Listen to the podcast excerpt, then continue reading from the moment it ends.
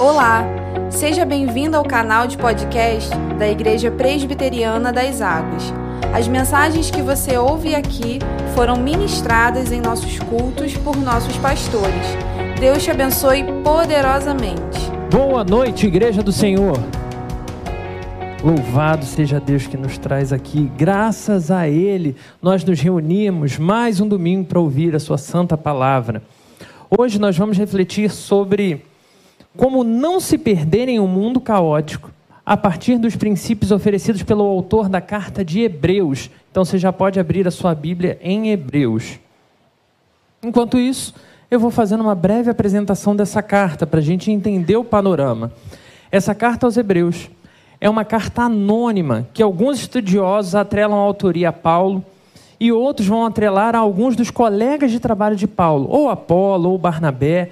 O que importa é que é algo dificílimo de se fazer. Não existem condições que possam esclarecer quem de fato é o escritor dessa carta.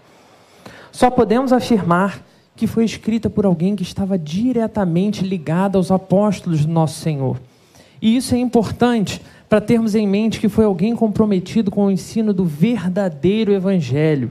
Por isso essa carta é tão preciosa. Porém, como toda carta, assim como um autor, a gente precisa entender de para onde essa carta foi enviada, quem é o destinatário dessa carta. E de novo, nós temos uma carta complexa em Hebreus nesse quesito. Embora não haja uma pessoa ou igreja específica, também conseguimos identificar que as pessoas que receberam essa carta eram pessoas que deveriam ou que precisavam ter um vasto conhecimento da história do Deus de Israel, do Deus que gerou o cristianismo do Deus que se revelava e se comunicava no Antigo Testamento. Nesse sentido, o autor da carta dos Hebreus passa os dez primeiros capítulos inteiros explicando por que Jesus é maior do que todos os personagens citados no Antigo Testamento. Como ele também vai descrever que Jesus Cristo é o único e perfeito sacrifício pelo perdão dos pe... perdão, pelo perdão dos pecados e por isso não precisamos de nenhum outro sacrifício, ou até mesmo que esse sacrifício seja repetido. O autor tem plena convicção de quem Jesus é. Ele vai afirmar com diversas expressões diferentes, dizendo que Jesus Cristo é o próprio Deus encarnado. Observe que ele diz nos primeiros. Você está com a Bíblia aberta em Hebreus? Olha para os três primeiros versículos de Hebreus, onde ele vai dizer: havendo Deus outrora falado muitas vezes e de muitas maneiras aos pais pelos profetas, nestes últimos dias nos falou pelo Filho, a quem constituiu herdeiro de todas as coisas, pelo qual também fez o universo. Ele, quem? Jesus Cristo, o Filho, que é o resplendor da glória e a expressão exata do seu ser sustentando todas as coisas pela palavra do seu poder, depois de ter feito a purificação dos pecados, assentou-se à direita da majestade nas alturas. Jesus Cristo é Deus. Dizer que Jesus é o esplendor da glória de Deus é o mesmo que afirmar categoricamente que Jesus Cristo e o Deus dos Hebreus são uma pessoa só. Um último detalhe, antes da gente entrar no nosso texto que é extremamente relevante sobre essa carta, é o fato de que nesse período em que ela foi escrita, uh, os cristãos estavam sofrendo perseguições e aprisionamento.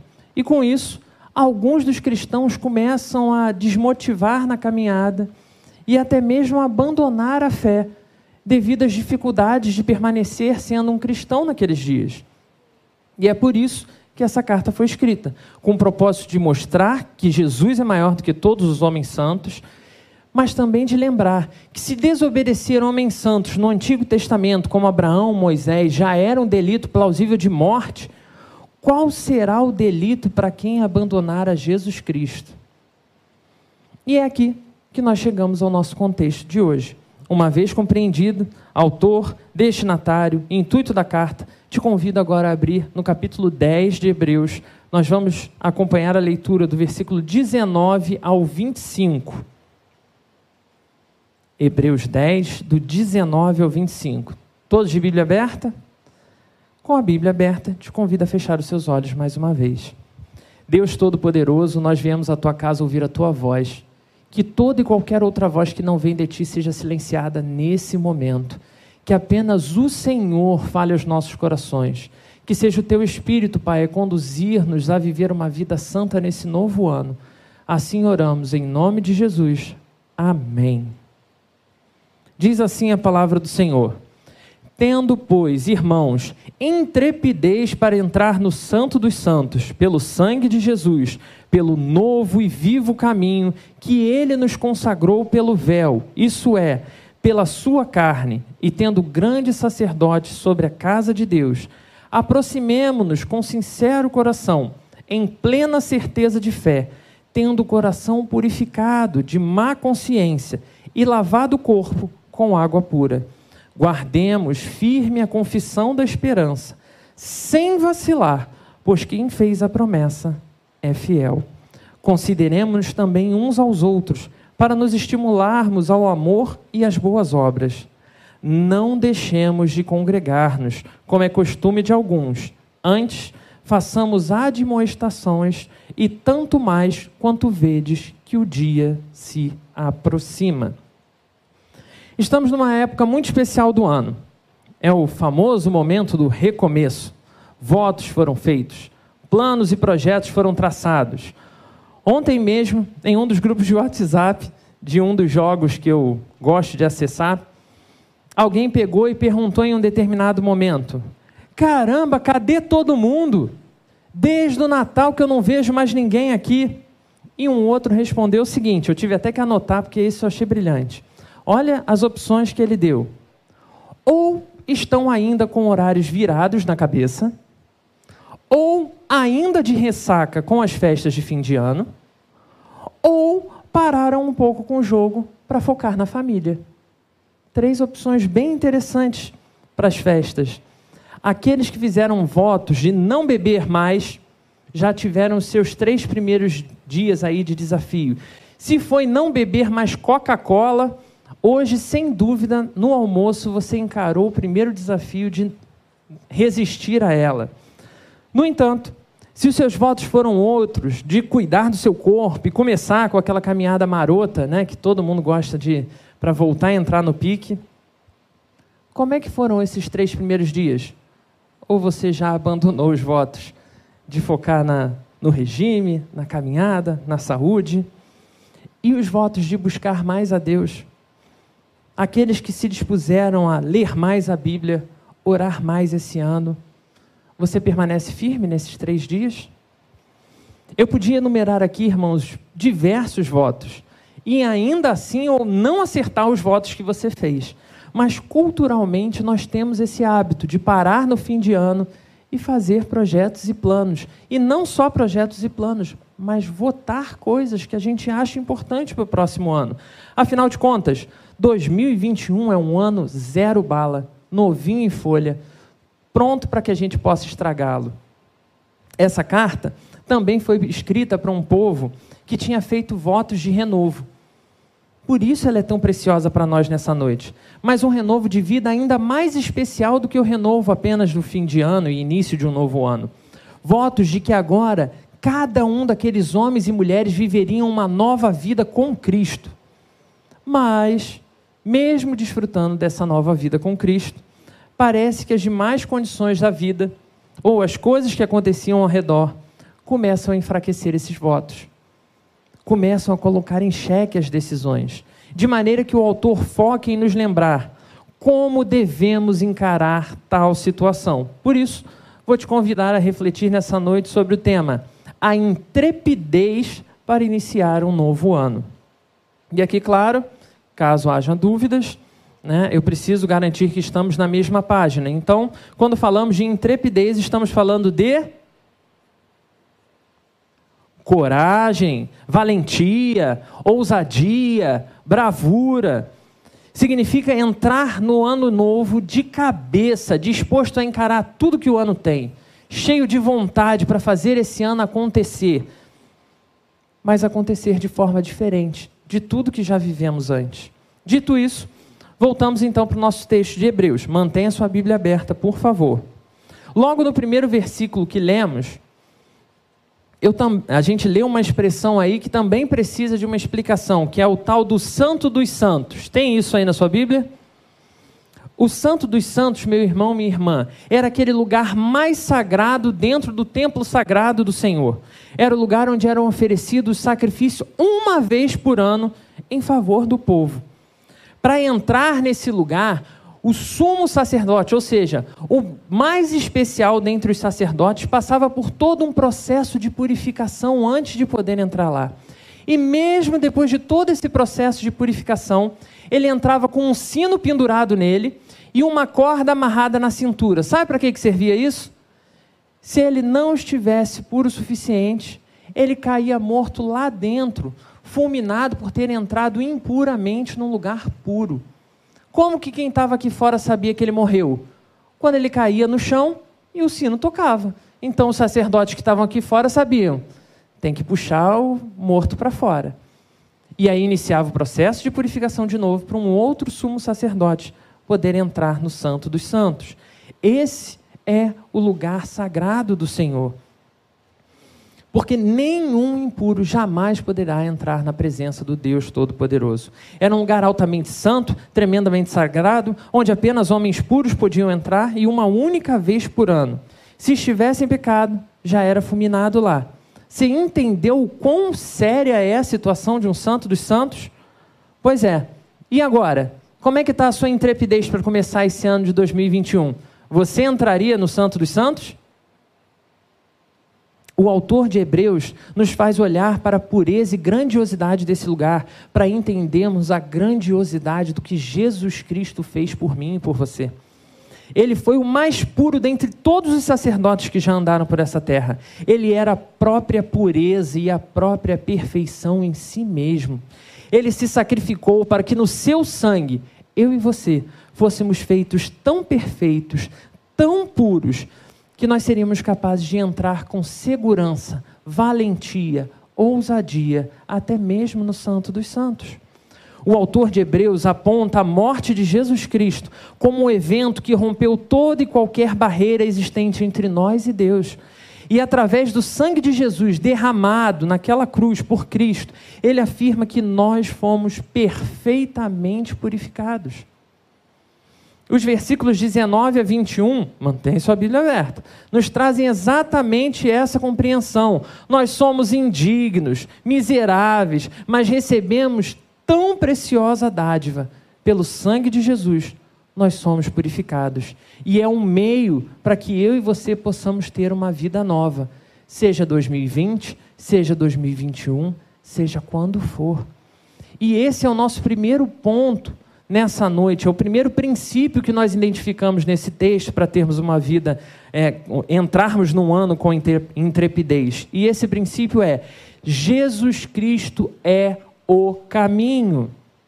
Meu irmão, minha irmã, se ele é o caminho no mundo caótico de informações divergentes, se ele é um caminho num ambiente hostil de perseguição, como ele não seria o caminho para o recomeço quando começamos um ano ou começamos uma nova atividade de vida.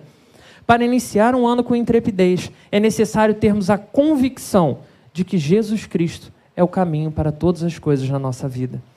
Essa era a convicção do autor da carta de Hebreus. Essa era a convicção do discípulo, o apóstolo João, no capítulo 14, versículo 6, quando ele registrou, registrou as palavras de Jesus dizendo: Eu sou o caminho, a verdade e a vida. Por isso, nosso primeiro ponto precisa ser o fundamento de todas as coisas. Jesus Cristo é o caminho. Jesus Cristo é o caminho para um ano melhor. Jesus Cristo é o caminho para uma vida melhor. Jesus Cristo é o caminho para uma eternidade melhor. Logo, todos os meus projetos e planos precisam passar pelo caminho chamado Jesus Cristo. Hebreus ainda vai destacar que ele é um novo e vivo caminho para todas essas, coisas, essas coisas. Preste bastante atenção. Jesus Cristo não é um caminho, ele é o caminho. Todos nós seguimos nossas vidas e diariamente fazemos uma série de decisões. Muitas vezes nós, mesmo conhecendo o caminho, decidimos seguir por outros caminhos. Como é que então eu posso dizer que ele é o único caminho? Talvez você esteja se perguntando exatamente isso. Felipe, olha, mesmo seguindo a Deus, eu tomo minhas decisões e nem penso em Jesus. Conheço pessoas que não têm nenhum compromisso com Ele e às vezes são bem-sucedidos. Como isso é possível? E é nesse sentido que nós precisamos olhar de novo para a explicação dos Santos dos Santos. Embora diferentes tipos de sacerdotes entrassem no Santo dos Santos, muitos deles saíam de lá mortos devido aos seus próprios delitos e pecados. A mesma coisa acontece com as nossas decisões diárias. Aqueles sacerdotes, irmãos, eles não morriam imediatamente quando eles pecavam ou quando eles faziam um ato de imundície. Eles eram fulminados quando passavam pelo véu do Santo dos Santos indignamente. A Bíblia nos diz claramente que no dia final, o dia do nosso Senhor Jesus Cristo, todos os homens e mulheres, novos ou idosos, cristãos ou pagãos, todos reconhecerão que Jesus Cristo é o Senhor, que Ele era o único caminho, que Ele era o verdadeiro caminho de salvação para todos. Então, todos serão julgados por reconhecer tal coisa. Aqueles, segundo a Bíblia, que foram purificados pelo sangue de Jesus, terão a sua punição substituída pela coroa de vida baseada nos méritos conquistados por Jesus Cristo. Mas aqueles que não estiverem devidamente purificados, aqueles que acreditavam que os outros meios justificavam, aqueles que negaram diariamente Jesus Cristo como seu Senhor, serão igualmente condenados pelos seus próprios delitos e escolhas. Ou seja, não há qualquer outro caminho possível para uma vida, principalmente diante de um Deus Todo-Poderoso. Como viver ignorando tal orientação? Estamos apenas no início de um novo ano. E diante da palavra de Deus, somos instruídos de que é possível viver um ano em novidade de vida. Mas para isso precisamos passar pelo caminho verdadeiro, pelo caminho chamado Jesus Cristo. E aqui cabe uma das grandes frases daquele homem aqui, aquele jovem pastor Jackson. E tem uma frase que ele já repetiu em algumas pregações e que me marcou profundamente, e todas as vezes que ele fala eu acho genial. Ele disse o seguinte: vê se foi isso mesmo, que às vezes, né, anotei errado, mas diga lá, é assim: ninguém vai para o inferno triste. Todos os que vão para lá serão confrontados e ainda assim estarão felizes com as suas escolhas e os seus caminhos de perdição, mesmo que esses caminhos estejam transvestidos de falsa salvação. É diante desse panorama que a Igreja do Senhor é chamada a iniciar um novo ano não só consciente que Jesus Cristo é o único caminho, mas vivendo cada uma das nossas escolhas, passando por esse caminho, entendendo que cada voto, cada escolha, cada projeto, cada sonho, tudo precisa ser é, orientado e passar primeiro pelo caminho de Jesus Cristo. Precisamos buscar a direção em Jesus, precisamos buscar a direção na Sua Santa Palavra, precisamos orar pedindo orientação a Ele. E aí, decidir certo. De que caminho, de fato, vai produzir edificação para a minha vida ou para a vida das pessoas ao meu redor. Uma vez compreendido o primeiro ponto, qual é o primeiro ponto, irmãos? Jesus Cristo é o caminho. Qual é o primeiro ponto, irmãos? Jesus Cristo é o caminho. Podemos então prosseguir para o segundo ponto, que parece até mais fácil do que o primeiro para repetir. Se o primeiro é Jesus Cristo é o caminho, o segundo é eu sou seguidor desse caminho. Fácil de lembrar? A escolha de palavras aqui não é mera coincidência, meus irmãos. Do caminho, ou os do caminho, ou seguidores do caminho, é como a gente encontra referências aos cristãos nas primeiras cartas romanas da época. E aqui a gente precisa lembrar que Roma era o grande império do período de Jesus Cristo. Então, quando grandes imperadores ou governantes locais se referiam aos cristãos, no início, se referiam como os do caminho, aqueles que seguem o caminho. Se Jesus Cristo é o caminho, eu sei que parece extremamente óbvio que todo cristão precisa ser um seguidor do caminho. Mas existe uma grande diferença entre reconhecer o caminho como caminho verdadeiro e, de fato, escolher andar por esse caminho. Muitas pessoas reconhecem a vida cristã como uma vida digna e melhor que a vida chamada longe da igreja. No ano passado, né, muito distante, há tempos atrás. Peguei um Uber para ir fazer uma pregação em uma outra igreja bem distante daqui. No caminho nós fomos conversando. E o motorista falou muito bem aqui da igreja. Ele disse que já veio aqui, que já frequentou, que o pastor Jackson é um pastorzão, que ele era apaixonado, citou o nome de alguns irmãos aqui. Disse que ele sabe que ele tinha que estar aqui, porque afinal de contas, né, precisa viver na igreja, mas sempre esse maldito mais ele sentia que agora ele não estava tão pronto para ser cristão ainda. Ele ainda tinha outras coisas para fazer antes. Ou, nas palavras dele, eu ainda sou muito pecador.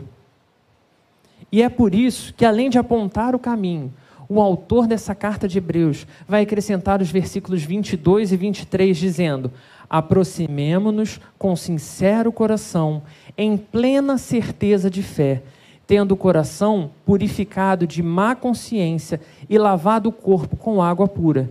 Guardemos firme a confissão da esperança, sem vacilar, pois quem fez a promessa é fiel.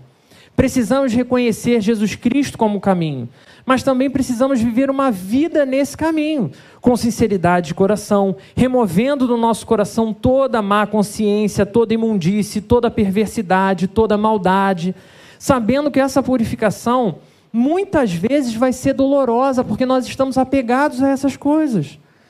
Ela não vai ser algo fácil e muitas vezes é preciso relembrar que, embora exista um esforço nosso para isso, essa purificação não é algo que depende unicamente de nós, mas é algo que Deus nos capacita a fazer dia após dia.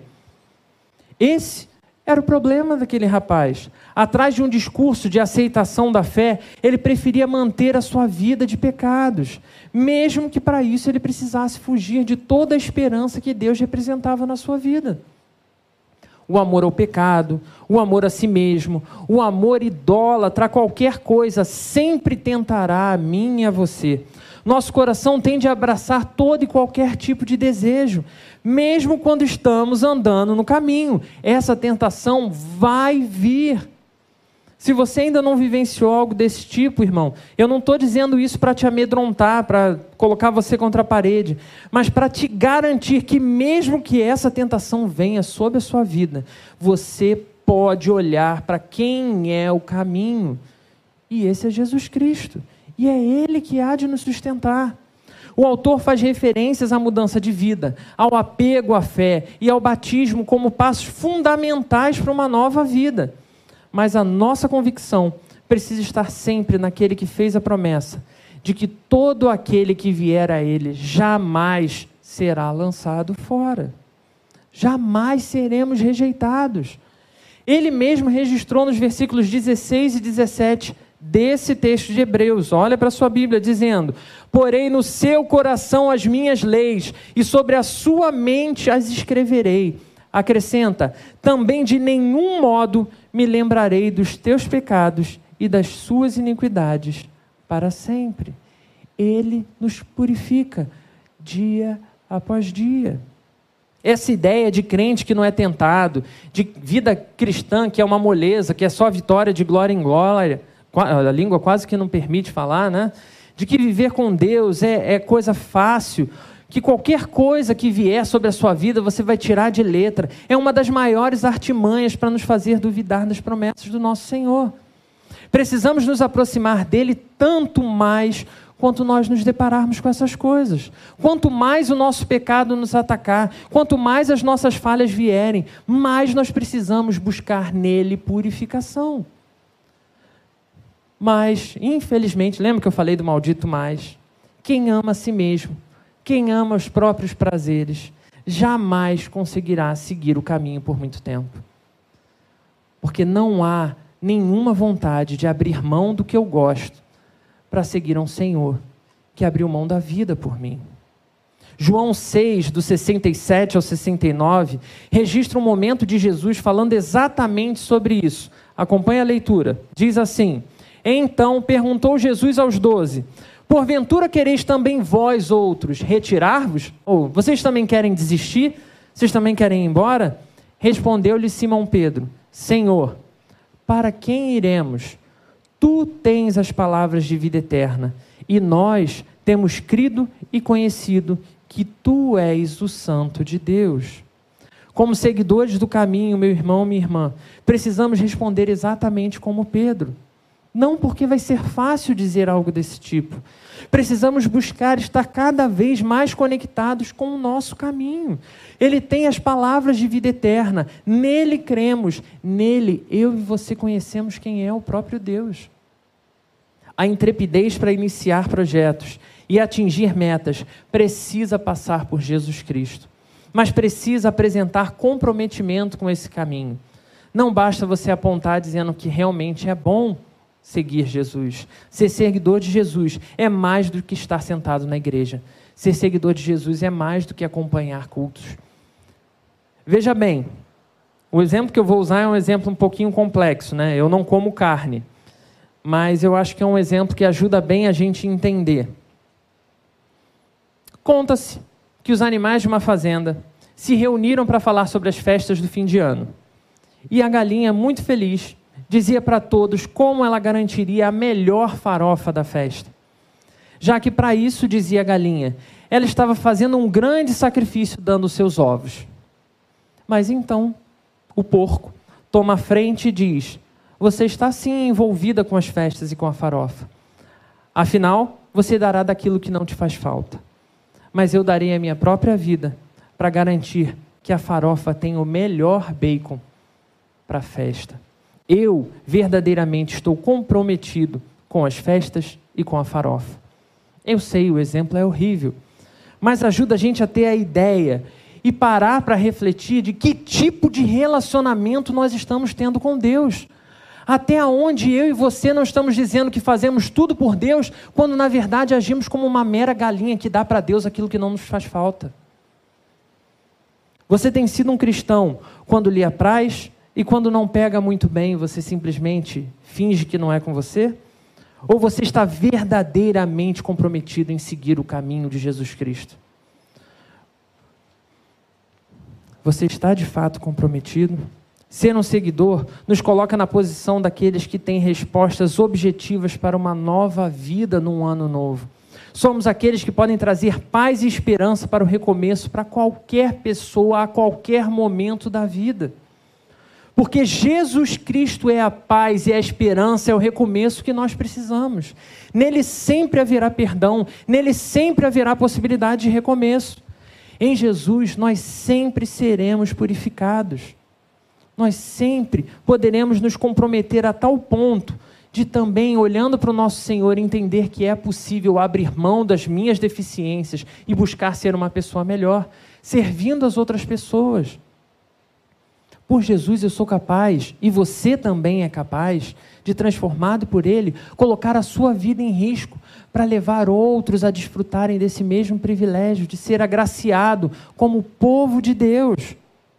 Ser um seguidor do caminho é manter todo e qualquer desejo, sonho, escolha e decisão fundamentada em Jesus Cristo, sempre. Mas é fato que vai doer. Você pode abrir mão de vantagens, você pode ter que é, abrir mão daquelas conversas mais comuns, principalmente quando a gente fala do típico jeitinho brasileiro de lidar com as coisas. Conversas do tipo: se você não falar, ninguém vai saber. Todo mundo faz, não tem problema você fazer também. Ou qualquer desculpa para nos fazer decidir sair um pouquinho do caminho de Jesus Cristo, sair do nosso fundamento para receber alguma bem-aventurança, alguma bonança por fora. Seguindo Jesus Cristo, nada disso mais é possível. Tudo isso precisa ser descartado. Toda essa imundície precisa sair da nossa mente. E isso não é algo que acontece baseado apenas na minha e na sua força. Porque nós não temos condição de combater o pecado sozinho. E não sou eu que diz isso, a própria Bíblia diz isso.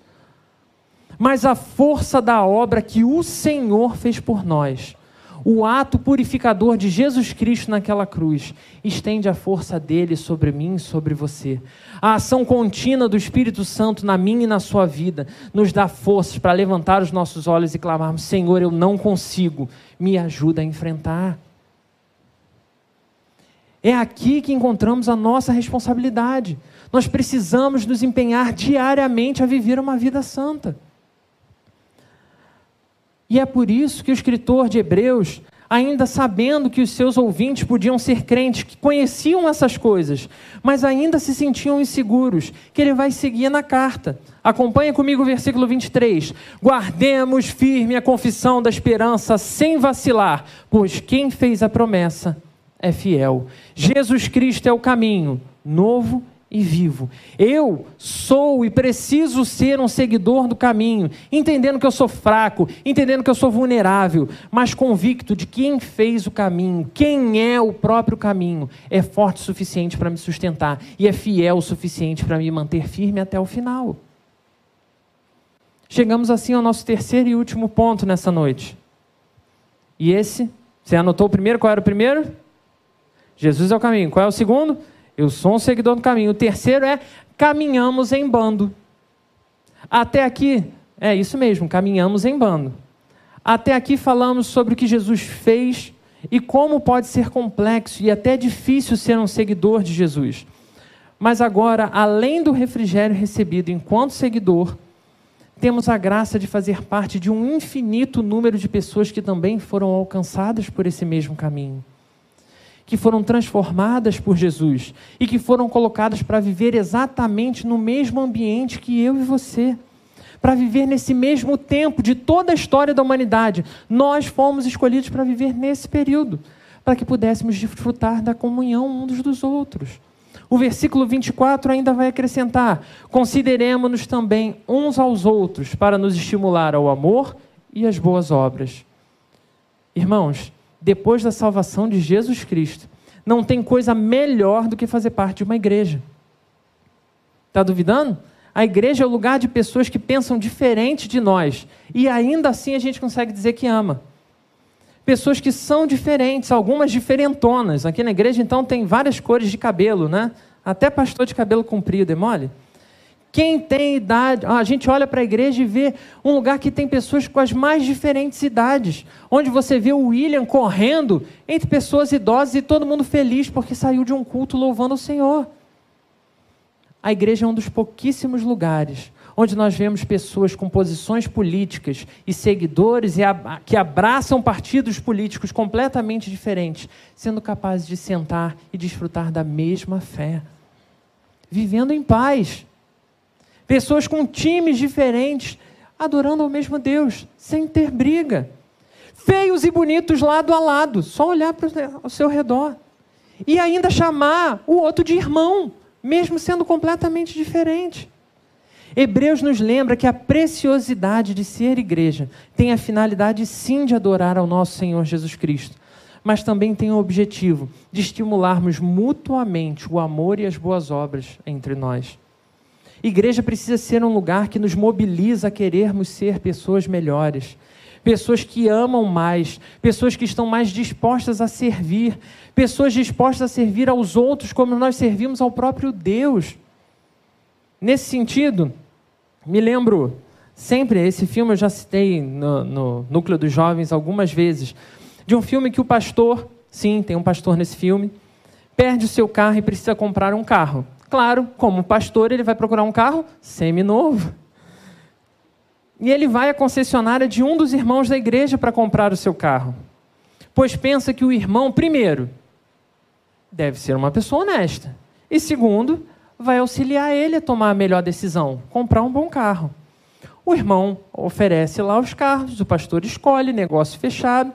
O pastor, como fiel ao Senhor, vai dizer: irmão, já que fechamos o negócio, vamos orar. Essa foi a oração do pastor. Senhor Deus, obrigado pela vida do fulano. Ele foi muito gentil e prestativo.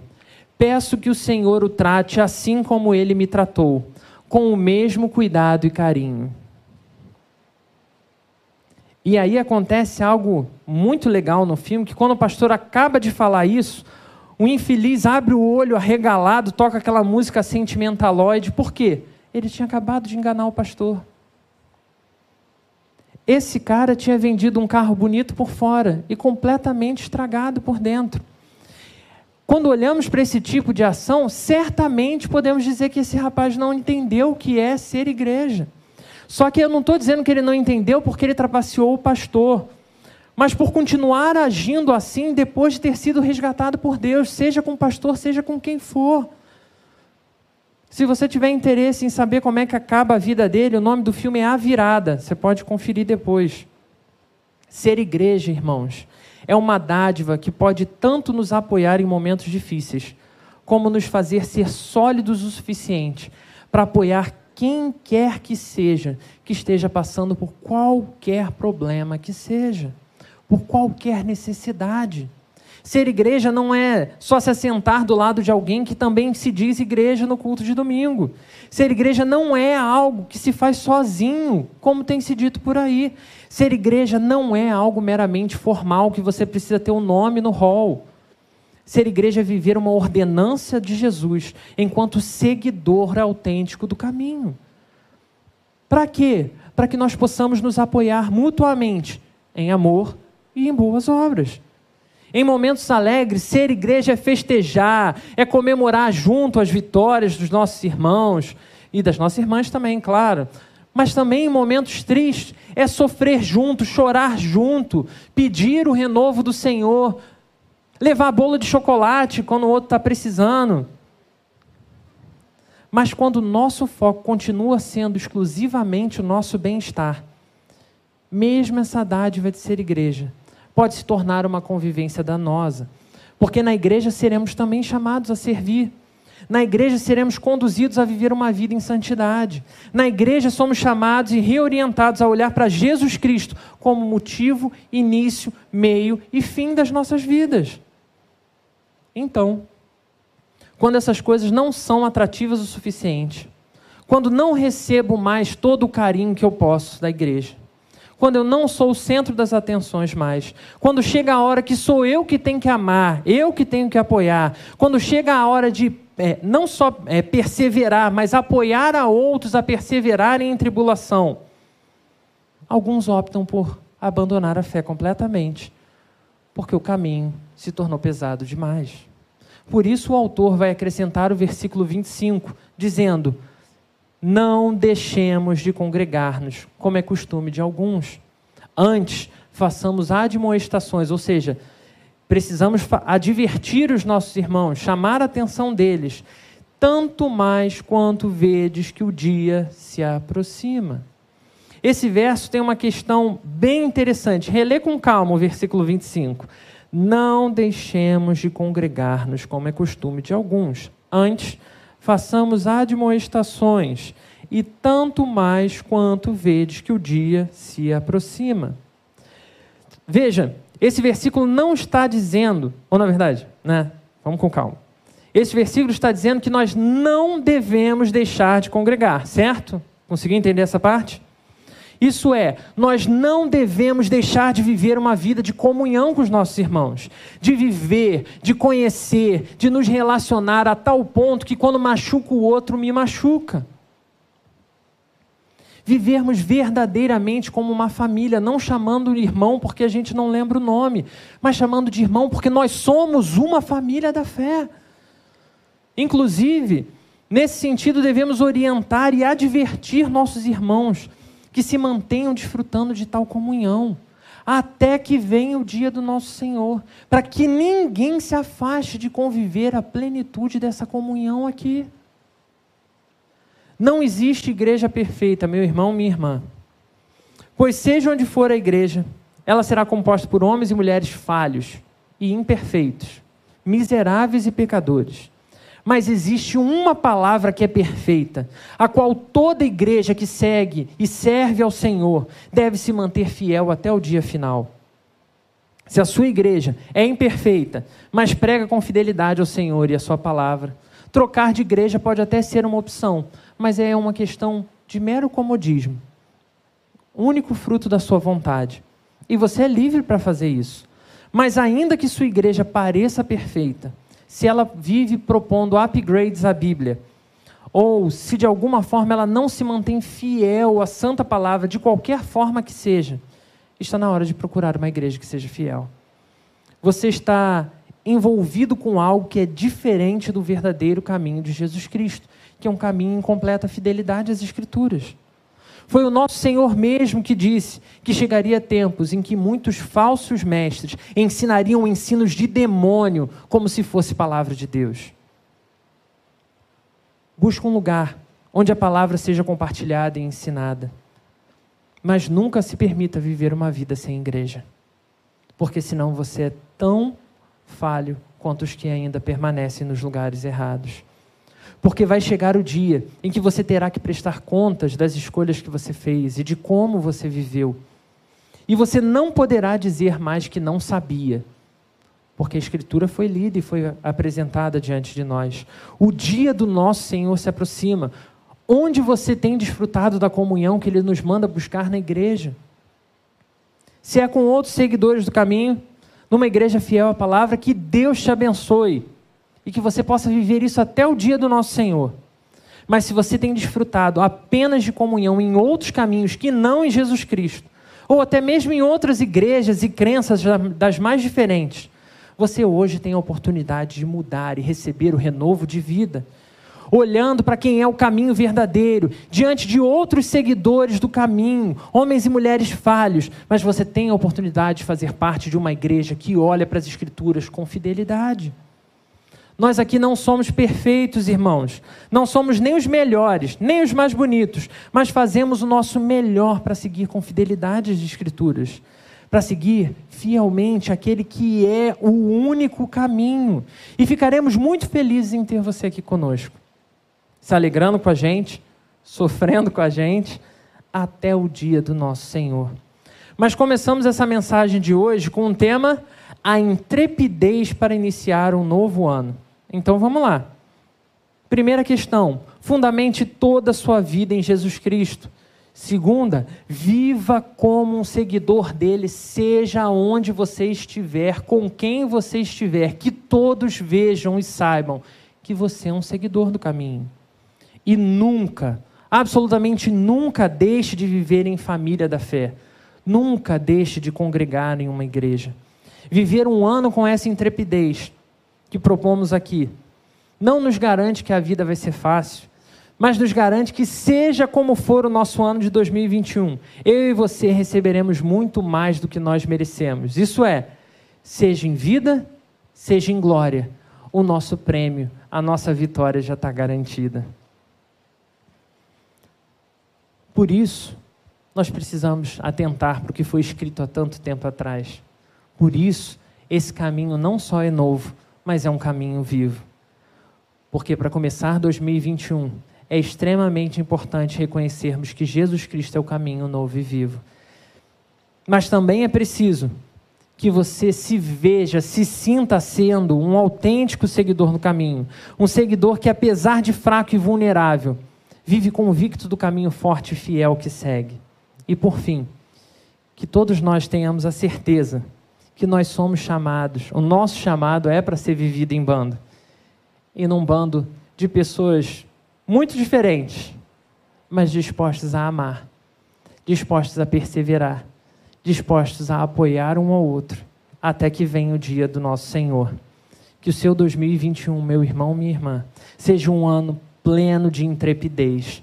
Seja um ano cheio de certeza, cheio de fé e que você possa desfrutar dia após dia da comunhão de Jesus Cristo através da sua santa igreja. Você pode fechar seus olhos mais uma vez? Deus, muito obrigado, Senhor, porque o Senhor nos fez chegar até aqui. Obrigado, Senhor, porque o Senhor nos dá a oportunidade de viver mais um ano de vida. Nós te pedimos, Senhor, que assim como o Senhor orientou aqueles nossos irmãos há tanto tempo atrás, que esses três pontos que nós já ouvimos antes sejam pontos fiéis, cravados no nosso coração e que nós sejamos habilitados por Ti mesmo, Senhor, a sempre olhar para o Senhor como o único caminho para todas as nossas escolhas. Que o Senhor nos sustente para que vivamos uma vida em fidelidade a Ti, sendo Seu seguidor em toda e qualquer situação. E que nunca, Senhor, nós nos afastemos do teu caminho. Que seja a igreja o lugar de renovo, de apoio, de vivermos o amor e a comunhão hoje e sempre. Em nome de Jesus pedimos todas essas coisas. Amém.